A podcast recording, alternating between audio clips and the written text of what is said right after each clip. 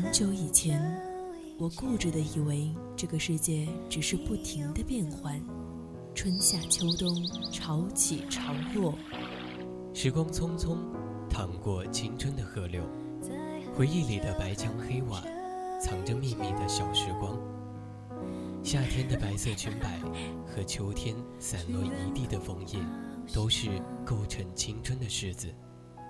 当年少时的流浪遇上无处安放的迷茫，姗姗来迟的回眸中，依旧是那纷繁复杂的世界，平静如水的生活。我想起那天夕阳下你眉眼温柔，想起清晨六点钟的吻，想起你我之间共同的青春青春二三世。二三事。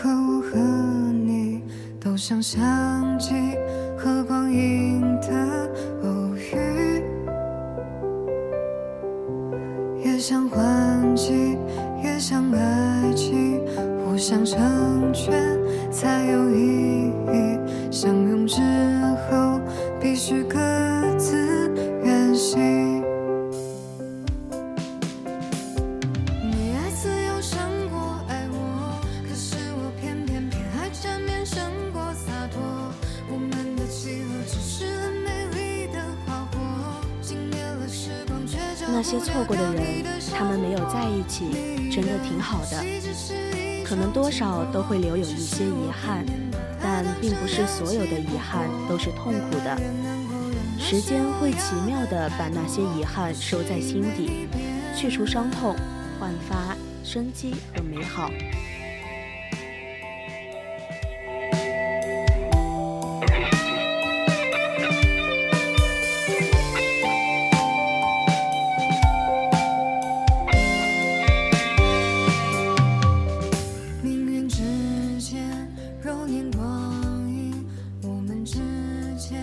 亲爱的听众朋友们，大家中午好，这里是 FM 一零零 VOC 广播电台为您带来的直播节目《青春二三事》，我是主播十二。虽然已经接受结局，只是偶尔一想起你，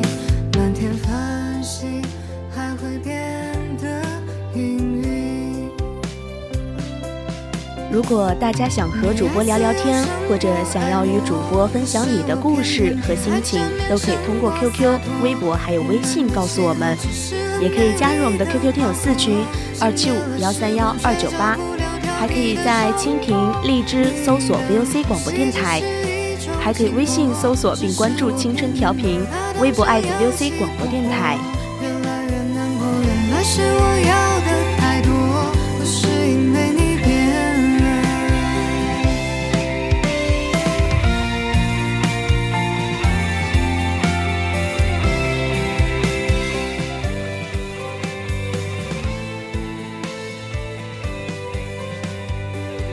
那么今天想要和大家聊一聊，真心去爱的，起初失去的，最后都会换种方式重新回到你的身边。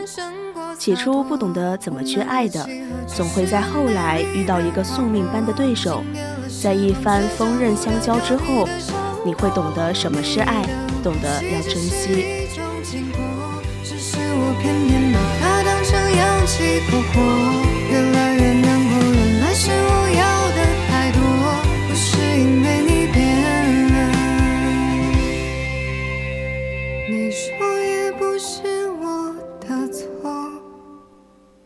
我想现在我懂了。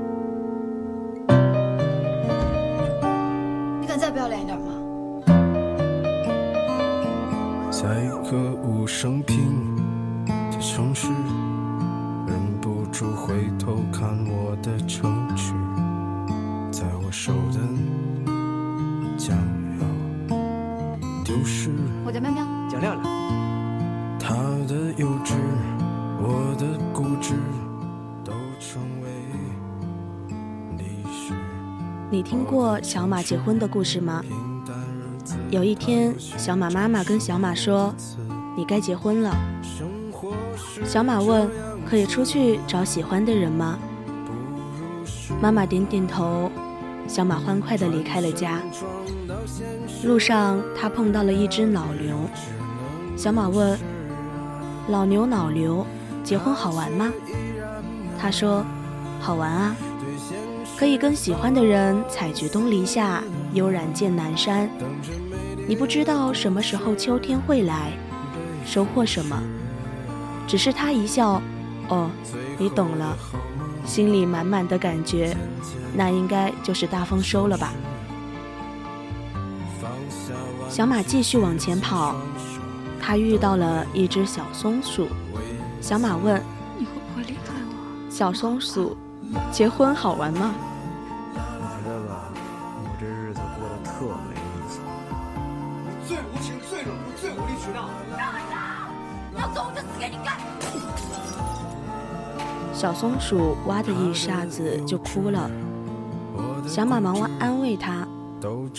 小松鼠说：“一点也不好玩，你要自己储存冬天的坚果，你要带着孩子爬树，你要放弃一年一度最喜欢的跳跳舞大赛，你要做一个很坚强的人，躲起来哭。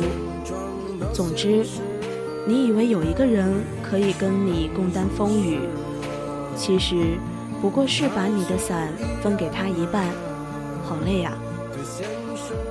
小马一下子就懵住了，低着头，很失落地往前走。走着走着，碰到了一条河，河上有一对小鸭子，游得可欢乐了。小马就问：“小鸭子，小鸭子，结婚好玩吗？”小鸭子说。你见过煮熟的鸭子会飞吗？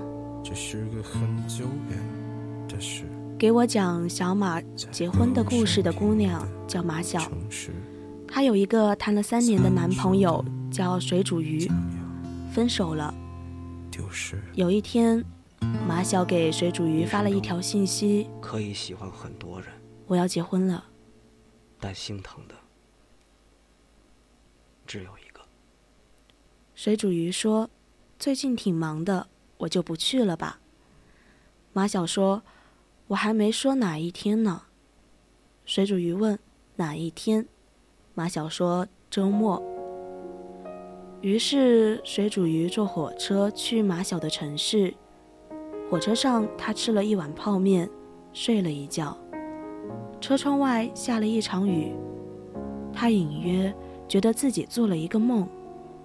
梦见他们结婚了，醒来时眼角都是泪水。异地恋总要一个人妥协吧？为什么每一次都是他？你看，他向我奔跑了九十九步，他有多爱我？然后呢？我只迈了一步，站在车站，捧着花去接他。就赢得了所有人的目光。人们总是赞美那个回应的抱抱，却忘了赞美那个一路奔跑过来的人有多勇敢。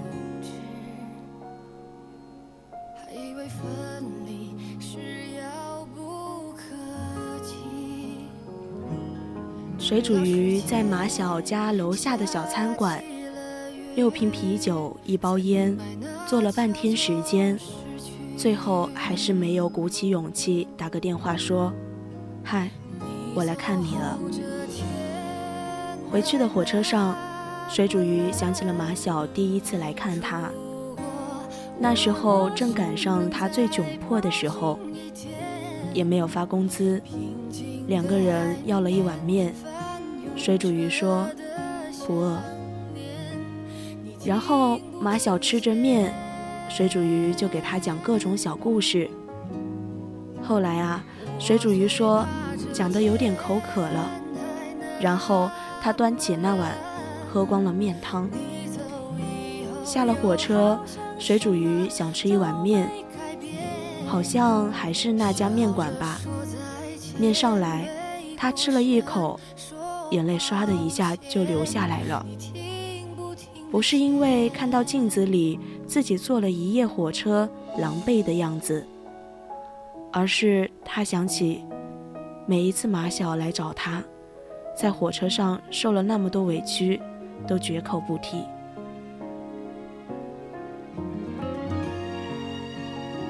曾经披荆斩棘去见他，划得满身伤痕，他却开玩笑说：“穿得这么花里胡哨是要去蹦迪吗？”那个玩笑一点都不好笑。他辜负了一个人的打扮，一个人的用心，一个人热烈的爱。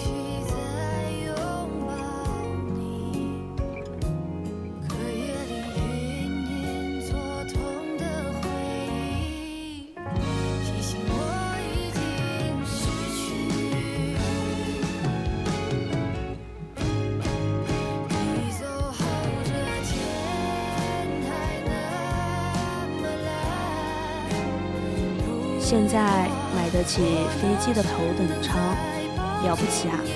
还不是弄丢了那个坐着火车来见你的姑娘。水煮鱼一边吃着面，一边哭。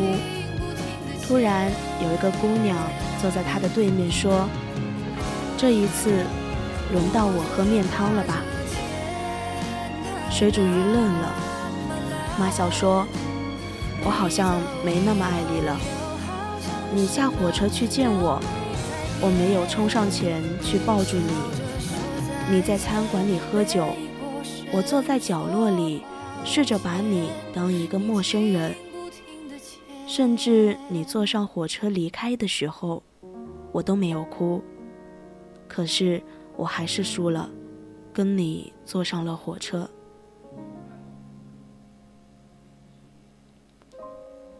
我们还是会给对方惊喜，还是有点留恋。只是这些，已经不够力量把我们送到一场婚姻里。原来我没跟喜欢的人在一起，也不是什么稀罕事儿。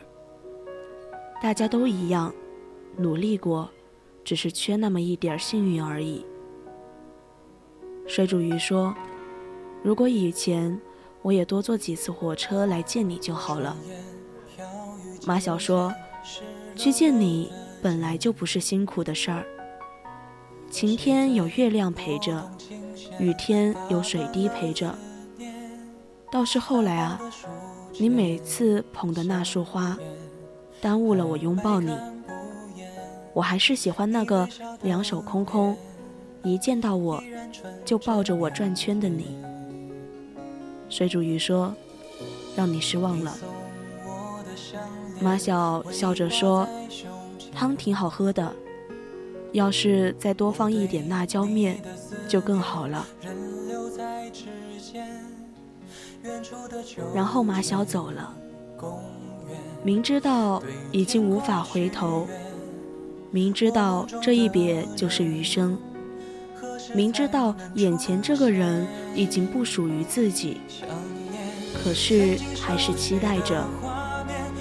后面那个人突然叫你一声“嗨”，你一回头，他笑着说：“你要幸福啊。”你回：“你也是。”挥挥手，然后各自走进人海里。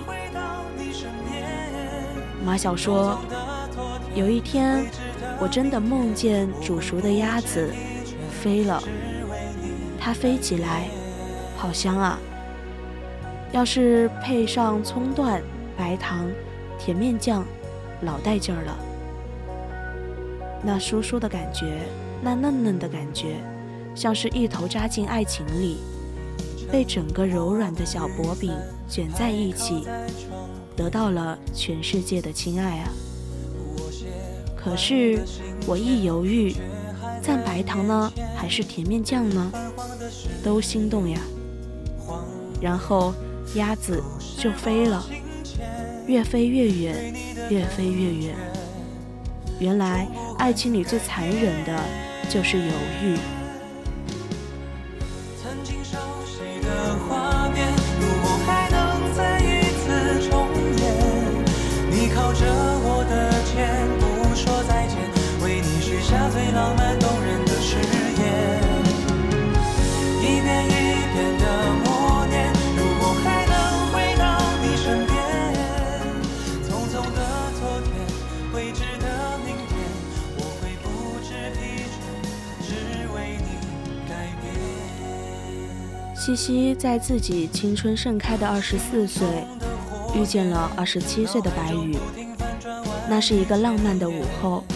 阳光甚好，洒在身上暖暖的。他与白羽相遇在了一个露天的画展，那天是闺蜜陪她一起去的。她看到一幅充满灰暗的草原画作，整个作品都是充斥着绝望。压抑、孤独和忧伤，没有一丝的绿色，更不能体现出一线的生机和希望。在他看来，如果这个画作中再添上一丝的绿意，说不定会走进人的心里，让人看到希望。她把自己的这些想法告诉了闺蜜，谁知被一旁的白羽全部听到。然后白羽就问：“或许画家就是想表表达绝望呢？”突如其来的询问让西西一时不知怎么回答，但他竟然痴迷地看着眼前这个穿着白衬衫、棱角分明、时刻都散发魅力的男生，有种想跟他一起牵手走进这幅灰暗画作中。给这幅画作带来希望的欲望，但他还是回过神说：“世间美好的事物都需要衬托，如果有了那么一点金之笔，更能让它出彩万分呢。”西西本以为两人就是简单的讨论下，谁知这一讨论，从美术学聊到了心理学。两人畅谈甚欢，仿佛找到了知己。在西西走之前，彼此留了微信。加了微信后，西西才发现，原来办这个画展的老板是白羽，那幅画也是他的作品。经过这次相遇后，西西至今都无法忘记他与白羽聊天时的一举一动和任何一个眼神。他发现自己对白羽一见钟情，所以后来，但凡有白羽的新展品时，他都会认真的去看，不了解的画风还会去查资料。每次都会跟白羽侃侃而谈，最终白羽的同事都喊他西西姐，不知道的还以为他俩是男女朋友。后来，西西忍受不了这种跟喜欢的人处成朋友的关系，因为他怕最后两人真的处成朋友，就再也没有机会了。所以，他做了那个主动捅破窗户纸的人，向白羽表白了。但白羽说，他过几个月要去日本深造，他有自己的理想，父母还为他在东京安排好了工作和住所，他是成年人。不能任性的抛弃这些不管不顾，但西西几乎是用哀求的方式说：“我可以等，不就是两年吗？我能等得起，只要你别把我忘记。”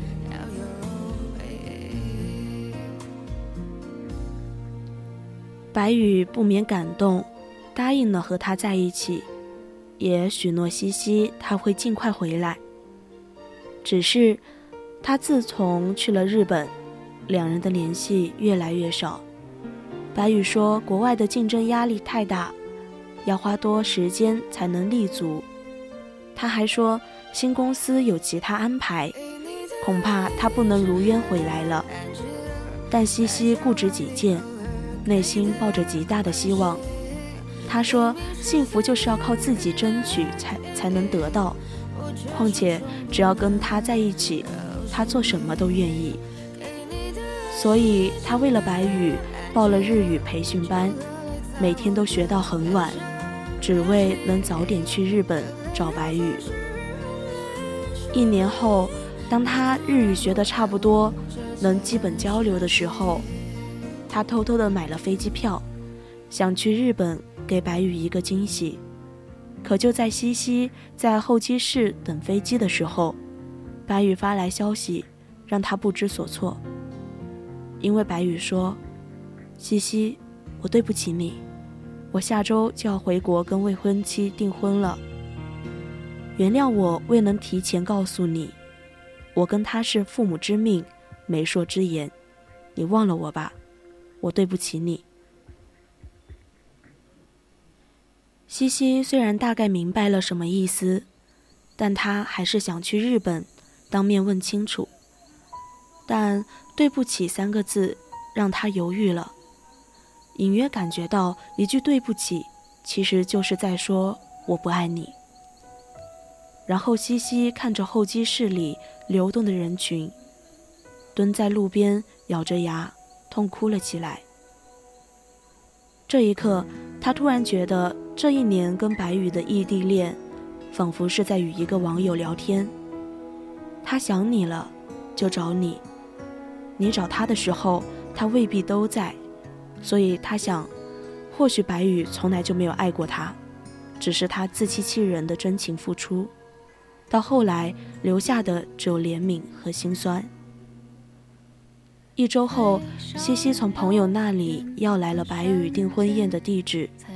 她想去订婚现场，看自己喜欢的男生是如何牵着另一个女生的手的。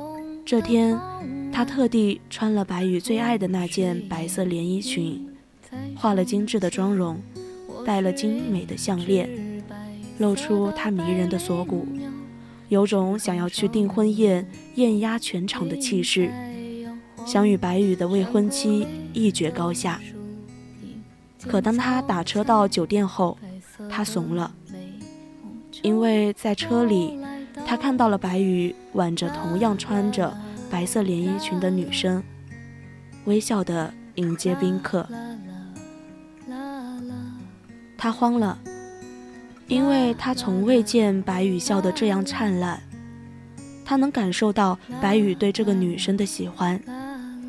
因为他脸上的喜悦是骗骗不了人的。在车里，他霎时间泪如泉涌，他不敢下车去面对白羽，于是他给白宇发了一条微信说：“你有真的爱过我吗？”然后就让司机师傅原地返回了。回到家后，躺在床上的他，前所未有的惆怅难过。仿佛这一刻全都积聚在他心里，压得他喘不过气。他期待着白宇对他的回复，可无论白宇回复什么，都还有什么意义呢？事情都已经到了这个地步了。这一天，他一遍遍地翻着白宇的朋友圈，看着两个人的聊天记录，他再次忍不住流下了眼泪。他想把白宇删了，但他又期待着他的回信，所以他一直等，等待着能有奇迹出现，期待着他能回心转意。可等到晚上十一点，他终于回了他一条信息：“爱过，以前了。”当他看完这条信息的时候，他整个人都在微微颤抖。原来自己以为的期待和幻想。都是莫须有的不爱了。他点开白宇的微信，犹豫再三，终于按下了删除键，因为他不想让自己对白宇的爱有任何幻想了。就这样算了，忘记吧。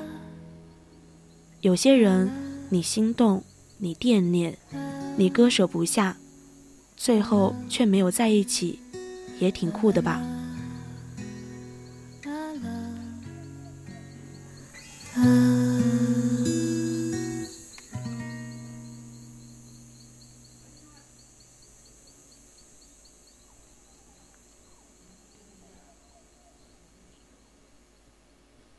最后想送给大家网上的一段话：真爱来临之前总是毫无征兆，可能走到那个契机，遇到那个对的人之前，会有一段很难的路要走，甚至不知道这条路到底有多长。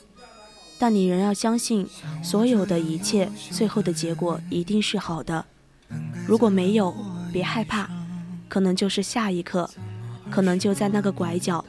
他在朝你走来。好了，现在已经是北京时间的十二点五十八分，今天的青春二三事到这里就要结束了。在这儿呢，我希望每个人都能在对的时间遇上对的人。我是主播十二，我们下期再见。